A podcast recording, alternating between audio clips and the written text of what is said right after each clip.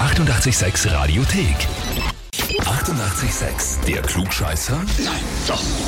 Der Klugscheißer des Tages. Und da haben wir heute den Hannes aus Kirchberg an der Raab dran. da lacht er. Hallo. Ja, ja, ja, ja, hallo. Ich kenne mich aus.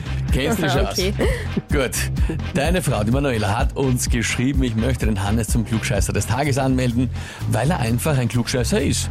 Und hin und wieder auch ein Orakel. Hm, Da wird spannend. Und wie es so oft ist, kommt unser achtjähriger Sohn auch nach ihm, wie der Vater so der Sohn.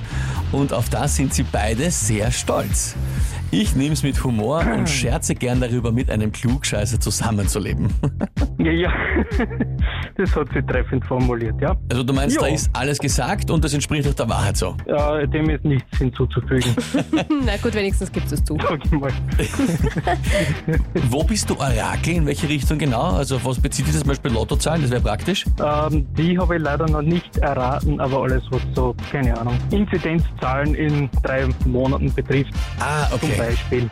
Corona-Inzidenzzahlen, Orakel gibt's eh viele, aber du triffst es sogar dazwischen.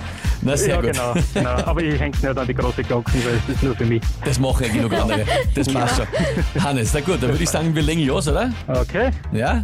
Und zwar, heute schauen wir nicht in die Zukunft, sondern in die Vergangenheit. Heute vor 124 Jahren ist Lewis Carroll gestorben. Bekannt natürlich als Autor von Alice im Wunderland. Und 1955 hat der Psychiater John Todd sogar eine Krankheit nach der Geschichte benannt.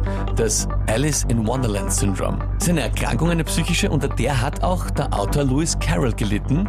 Die Frage ist jetzt, welche neurologische Störung beschreibt dieses Syndrom? Antwort A. Der Patient glaubt, dass er mit Tieren sprechen kann. Antwort B. Dieses Syndrom veranlasst, dass Halluzinationen hervorgerufen werden, indem Objekte größer oder kleiner erscheinen, als sie sind. Oder Antwort C. Das Syndrom führt dazu, dass man unkontrolliert einschläft und immer wieder träumt, in ein tiefes Loch zu fallen. Gratuliere. Das sind super Antwortmöglichkeiten. Ich habe keine Ahnung. Ähm, Alice im Wunderland ist leider schon wirklich zu lang her. Aber du kennst die Geschichte. Dunkel, dunkel leider. ne? Ich sag C. C. Dass man immer wieder einschläft und dann aber eben davon träumt, in ein tiefes Loch zu fallen. Ja, Das wäre quasi eine erweiterte Narkolepsie, mehr oder weniger. ja genau. Plus genau. Lochtraum. Mhm, mhm.